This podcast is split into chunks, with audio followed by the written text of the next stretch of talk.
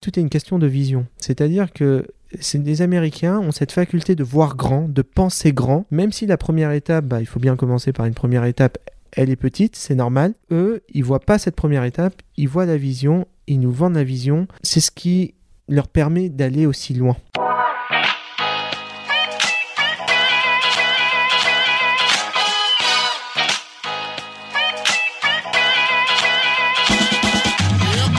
Bonjour et bienvenue sur Flip le podcast. Bonjour Walid. Bonjour Serge. Est-ce que tu peux te présenter? Alors je m'appelle Walid Ganem, je suis cofondateur et CTO de Pressmium. Pressmium en deux mots c'est le Spotify de la presse. Euh, notre objectif est de proposer aux lecteurs une plateforme qui permet de mutualiser tous les contenus presse premium. D'accord. Est-ce que tu peux raconter l'anecdote qui a fait que vous avez commencé à travailler sur ce projet? Pour information, donc on est deux cofondateurs. Donc euh, mon associé s'appelle Alois Bazanjesse et c'est lui qui est le CEO de, de, de Pressmium. Donc au fait l'histoire remonte à, juillet 2018 pendant la Coupe du Monde. Donc Alois m'appelle et me dit euh, écoute Walid, euh, à chaque fois que je, veux consulter les débriefs des matchs euh, sur l'équipe, je suis toujours bloqué par les paywalls. Et j'ai l'impression que ça commence à se généraliser. Maintenant, on peut plus accéder à l'information facilement en ligne parce que on a toujours cette histoire de paywall, que ça soit sur Le Figaro, l'équipe, tous les journaux, et c'est devenu assez galère. En parlant de, ça, il me dit ça serait bien qu'il y ait une, plateforme qui puisse mutualiser les contenus parce que moi, franchement, payer pour un article, je ne veux pas. M'abonner à un journal, je ne veux pas. Par contre, je suis prêt à payer un abonnement ou à payer si je sais que derrière, j'aurai accès à tous les contenus et pas seulement le contenu d'un journal. Il me, il me balance euh, cette idée dans, dans le cadre euh, d'une conversation. Il faut savoir qu'avec Alois, euh, c'est mon associé, mais c'est aussi un ami d'enfance avec qui on a déjà eu une expérience entrepreneuriale. Et du coup, on a souvent l'habitude de s'échanger des idées. Et à chaque fois qu'on s'échange une idée, typiquement, au bout de deux heures, on la démonte. Il y a toujours euh, un quoi, quelque chose qui va pas ou un acteur qui a déjà pensé à l'idée. Et là, pour le coup, cette idée de, de, mutualisation de contenu presse avec une ergonomie de lecture euh, qui est adaptée à nos usages actuels. Hein. Nous, on consulte euh, une information avant de consulter un titre. Hein. Moi, je veux savoir les débriefs d'un match qui s'est passé. Je ne veux pas avoir accès à tout, le journal. Et ben, on s'est rendu compte que cette idée n'était pas encore existante dans, le marché de l'information française, enfin le marché de la presse française. Et euh, du coup, c'est comme ça qu'on s'est dit, bah, on va, en parler, on va en discuter, et de là est née l'aventure. Donc, si je récapitule, Spotify c'est fait pour la musique, c'est un abonnement en illimité. T'as Netflix pour les films, Premium pour la presse. Et en off, tu me disais qu'il y avait quand même, euh, en termes de data, la presse n'avait jamais connu ça. Elle pouvait récolter beaucoup plus de data et aller beaucoup plus loin pour le contenu, pour proposer du contenu. Aujourd'hui, il n'y a pas d'application qui soit adaptée à nos usages qui permet de mutualiser tous les contenus presse euh, premium comme Spotify peut le faire pour la musique et Netflix pour la vidéo. Mais si on pousse euh, le concept plus loin, Spotify aujourd'hui n'est pas seulement un fournisseur de musique, c'est aussi tout un service intégré. C'est-à-dire que dans Spotify, je peux personnaliser mes flux, ce qu'on appelle le flow de lecture.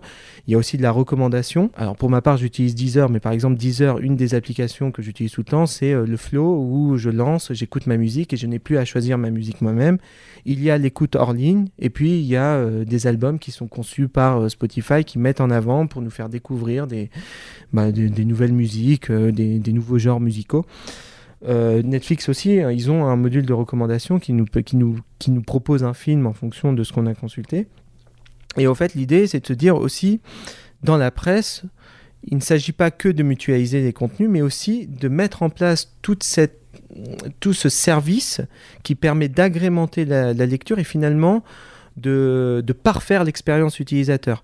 Et quand on a regardé un peu les acteurs qui mutualisaient les contenus, que ce soit des agrégateurs gratuits où finalement il y avait un début de service, mais les agrégateurs gratuits, on n'a pas accès au contenu, je pense notamment à Flipboard, ou les agrégateurs payants donc les kiosques numériques qui donnaient un accès au, bon, dans un majoritairement au PDF des journaux avec une lecture très linéaire. Très compliqué à lire sur les smartphones. Très compliqué à lire sur les smartphones, exactement. Et, euh, et sans recommandation, sans personnalisation, sans euh, classification de l'information dans le sens où euh, bah, je veux avoir toute l'actualité sur un tel sujet, comment je la trouve, je ne sais pas. Et donc du coup, voilà, on s'est dit, il, il ne s'agit pas que de développer une plateforme de mutualisation, il faut qu'on développe le service et qu'on amène l'innovation dans la presse. Comment ont accueilli les éditeurs de presse quand vous êtes allé les voir? Pour, pour, résumer un peu, donc on a commencé l'aventure en janvier. On n'avait pas de produit. La première chose qu'on est allé faire, après avoir pitché l'idée, partagé avec dans des événements pour voir un peu comment était reçue notre idée et, voir si déjà il y avait un marché potentiel, c'était d'aller voir les éditeurs pour savoir ce qu'ils pensaient de ce genre de solution. On a rencontré la plupart des éditeurs euh, français de la PQN, donc presse quotidienne nationale, une partie de la PQR, presse quotidienne régionale et des magazines. On a été notamment pitché au syndicat Alliance Presse, qui est un syndicat d'éditeurs euh, pour présenter le projet. On a globalement été bien reçus pour deux raisons majeures.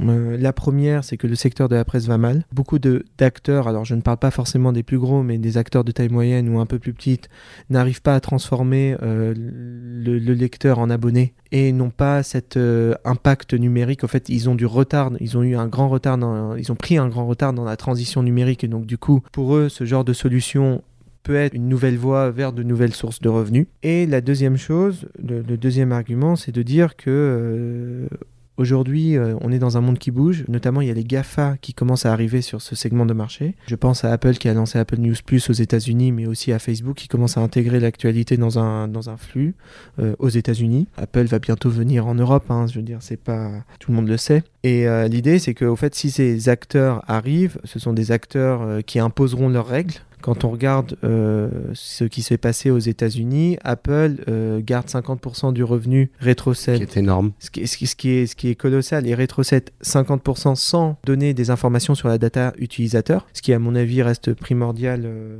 vis-à-vis du lecteur. Et donc, du coup, il y a, cette peur au fait des, des, GAFA, cette peur au fait du géant américain qui va venir sur ce segment.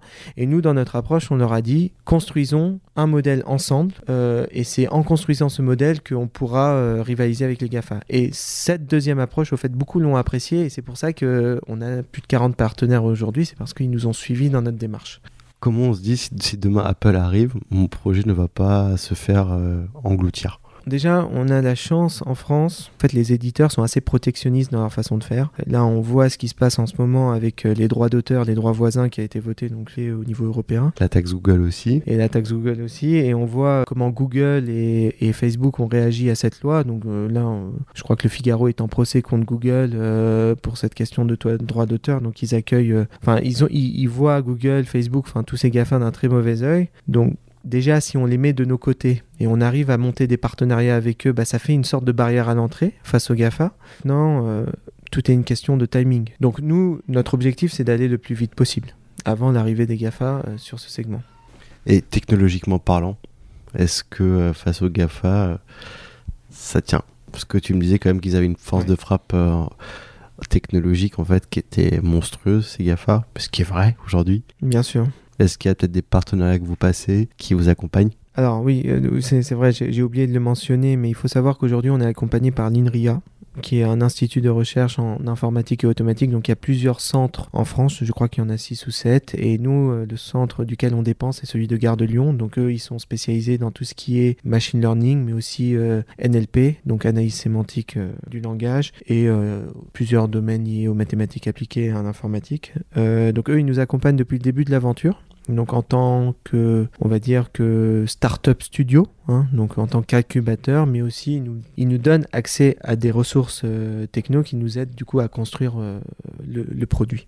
Donc ça peut être un premier élément de réponse technologique face au GAFA. Exactement. Alors après, maintenant, je, je, vais peut-être euh, apporter un autre élément de réponse. C'est que quand on développe un produit comme, comme Presmium, le nerf de la guerre, c'est l'usage. La question qu'on se pose tous les jours, c'est est-ce que la plateforme que j'ai développée répond aux usages du lecteur, est-ce que le lecteur s'y retrouve dans l'expérience utilisateur qu'on propose? L'expérience utilisateur à proprement parler n'est pas technologique. La techno peut nourrir cette expérience utilisateur, mais l'expérience utilisateur n'est pas technologique. L'idée, ce qu'on se dit quand on voit par exemple la, réception d'Apple News euh, aux États-Unis, avec l'investissement marketing qu'ils ont mis autour d'Apple News Plus, d'Apple News Plus pardon, et les partenariats éditeurs qu'ils ont, côté lecteur, ça n'a pas tellement convaincu encore parce que euh, et ça, je pense, c'est un, retour. Hein. c'est pas, c'est pas mon sentiment personnel, c'est un retour parce que derrière, il manquait un peu d'ergonomie de lecture, il manquait un peu de service. Et au fait, tout le nerf de la guerre, c'est d'abord de se dire quelle est l'ergonomie, quelle est la vision du produit. et ensuite d'appuyer cette vision par la technologie. Pourquoi je dis ça? C'est important de se dire, c'est pas parce que Google a une avance technologique sur l'analyse du texte ou Apple a cette avance technologique que pour autant le produit qu'il développe aura une avance sur le produit que nous cherchons à développer. Après, la technologie est une condition sine qua non de réussite parce qu'aujourd'hui, quand on voit euh, tous les services qu'on est capable de développer, ne serait-ce que dans la musique, on ne peut pas se passer de recommandations euh, ou euh, de veille automatisée, enfin de services de base que tout le monde souhaiterait avoir dans l'information. Mais ça fait pas tout. Et votre expérience utilisateur, vous l'avez construit comment? Alors nous, c'est simple. On a lancé la bêta en juillet. La bêta a été ouverte à tous. On a fait comprendre à l'utilisateur explicitement que on attendait des feedbacks et on a dû récolter plus de 1000 feedbacks, donc des, des, gens, euh, donc soit via la plateforme, soit via les réseaux sociaux. Et c'est à partir de tous ces feedbacks utilisateurs qu'on a vraiment fait évoluer le produit, donc que ça soit sur les fonctionnalités présentes et aussi sur le mode de consommation et le produit évolue constamment. Donc nous, euh, c'est simple, toutes les deux semaines, il y a une nouvelle fonctionnalité, il y a un nouveau produit, il y a une nouvelle ergonomie. Donc on teste, on teste, on teste.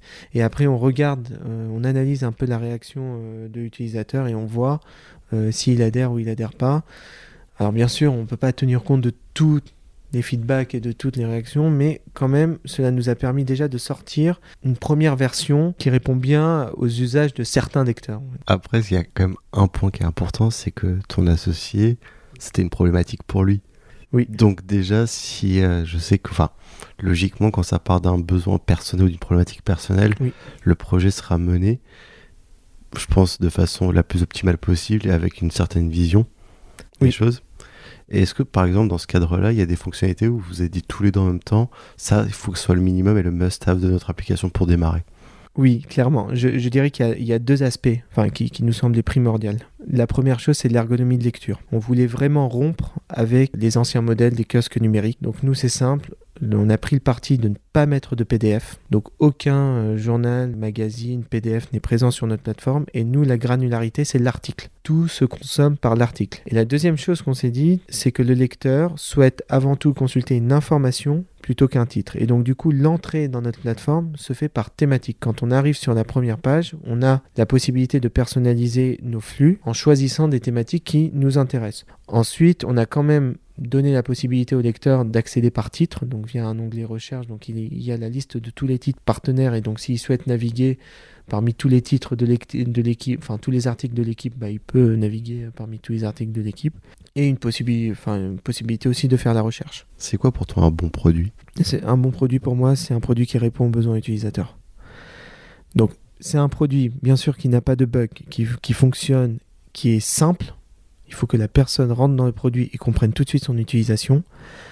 Et il faut que ça réponde à son besoin. Un produit qui a, par exemple, plusieurs features ou fonctionnalités qui ne seraient pas utilisées est un mauvais produit. Et nous, au début, il y a des fonctionnalités qu'on a mis dans un premier temps qui n'étaient pas forcément hyper travaillées, notamment la, possibilité de créer un dossier et de remplir soi-même euh, les articles dans le dossier. On a vu que c'était pas utilisé, on l'a retiré. Ça ne veut pas dire qu'on ne le remettra pas, mais si on le remet, on le met- mettra de façon plus intelligente pour que l'utilisateur ait vraiment un intérêt à utiliser cette fonctionnalité. D'accord. Vous êtes incubé où? Alors, on est incubé du coup à l'INRIA et à Station F. On est accompagné par le programme EDEC et euh, qui nous accompagne du coup sur euh, l'aspect euh, produit, marketing, business. Et notamment, ce qui est assez intéressant, c'est qu'il nous donne accès à un pool d'experts qu'on peut solliciter si on a besoin. Donc, que ce soit un expert en, en, en- en abonnement, un expert en marketing, produit, un expert en design. Et aussi, il nous donne accès à tout un écosystème d'anciens euh, start-upers C'est assez riche. En fait, vous avez quand même un. Comment dire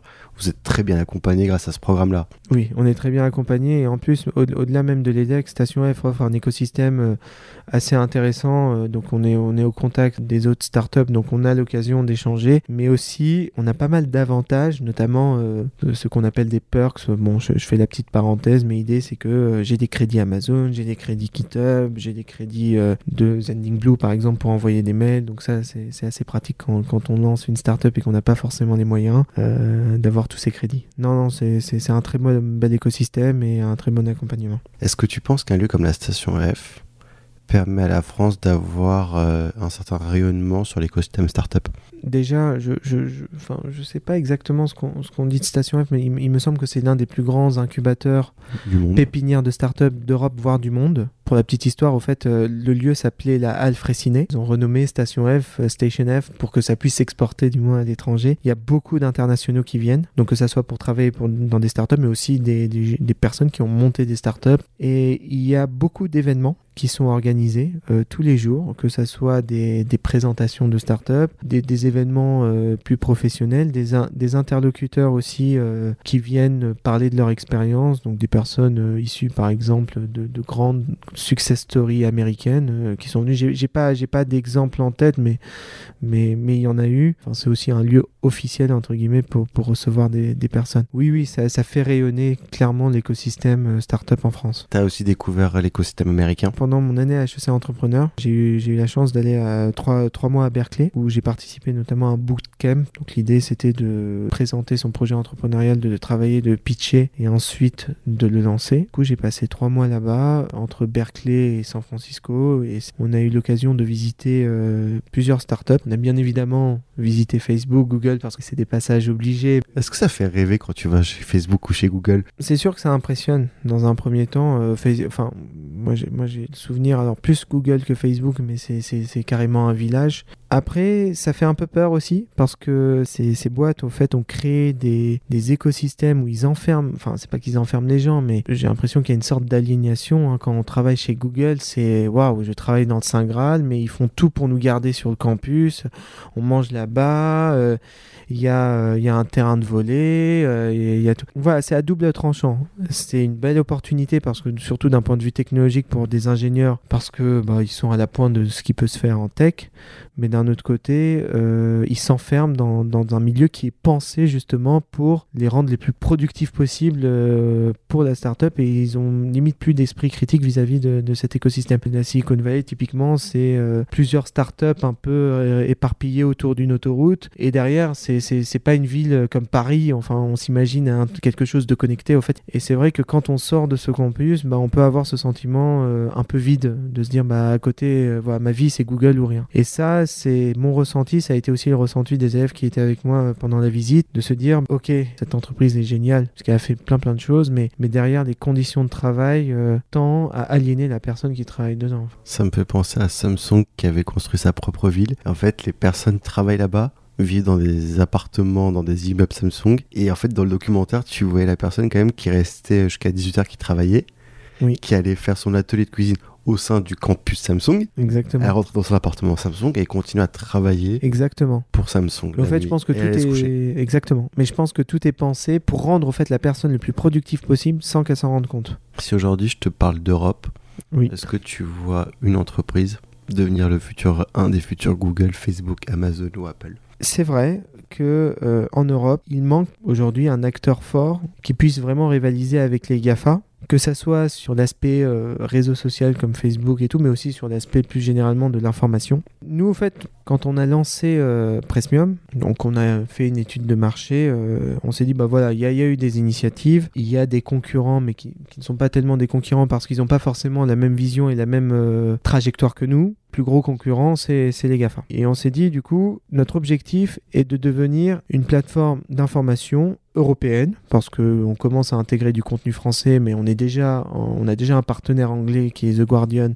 et on est en contact avec les médias italiens, espagnols, anglais et suisses. Notre objectif est de devenir une plateforme d'information dans le sens où on réunirait au sein d'une même plateforme une information de qualité travaillée qui est celle de nos médias partenaires, donc pour l'instant écrit, mais pourquoi pas des podcasts et des vidéos, avec cette possibilité de partage et d'échange d'informations, donc l'aspect on va dire réseau social, parce qu'on s'est rendu compte que finalement l'information c'est quelque chose qui se conçoit pas seul, mais qui se conçoit avec d'autres personnes et les gens aiment bien échanger, partager, lire des commentaires, euh, aller sur des forums, discuter d'un sujet d'actualité, euh, on le voit très bien avec Twitter au fait qui sert essentiellement à ça, et le troisième euh, le troisième socle qu'on aimerait développer, bien sûr c'est le socle service et techno. C'est ta vision Ça, c'est notre vision. Et ça, c'est une vision qu'on qu a travaillée, c'est une vision euh, qui nous convainc. C'est notre objectif, notre mission, notre ambition euh, finale. Tu me parlais d'une différence de mindset justement sur la vision et sur la façon de construire quelque chose entre la France et les États-Unis.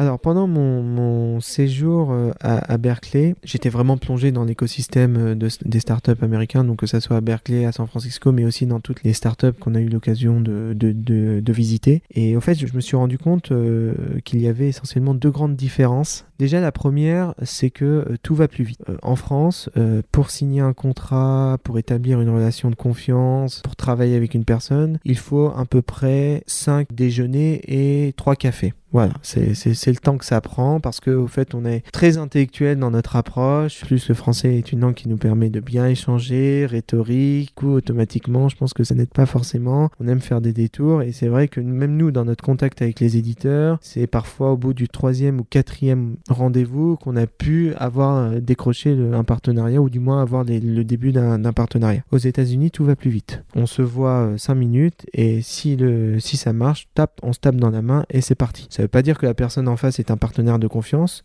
mais au moins c'est plus direct, c'est plus tranché, on sait ou on sait pas, et ça va plus vite. Donc déjà ça, ça m'avait marqué.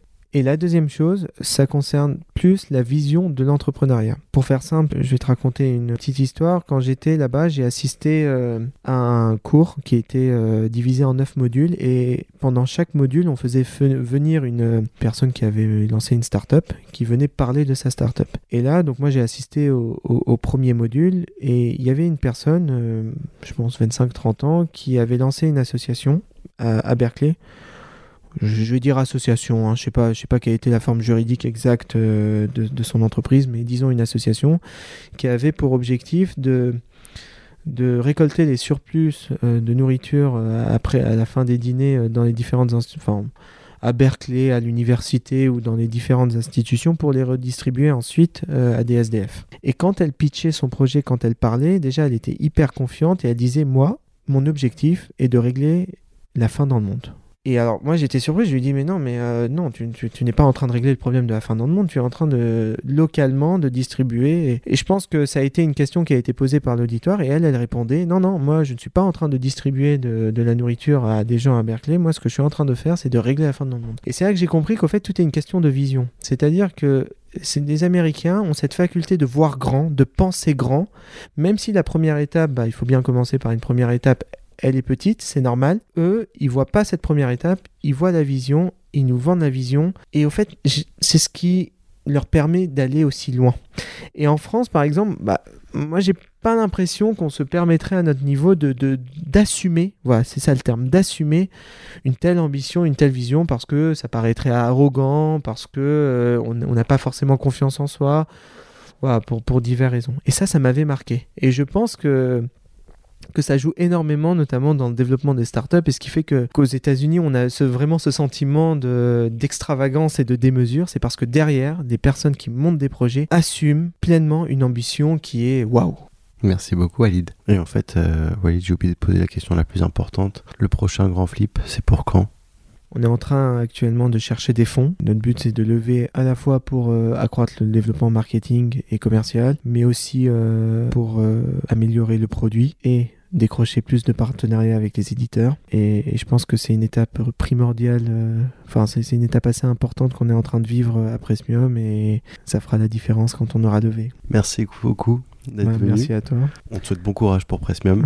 merci. Et longue vie au projet. Et nous on se retrouve très bientôt pour un nouvel épisode de Flip. Au revoir.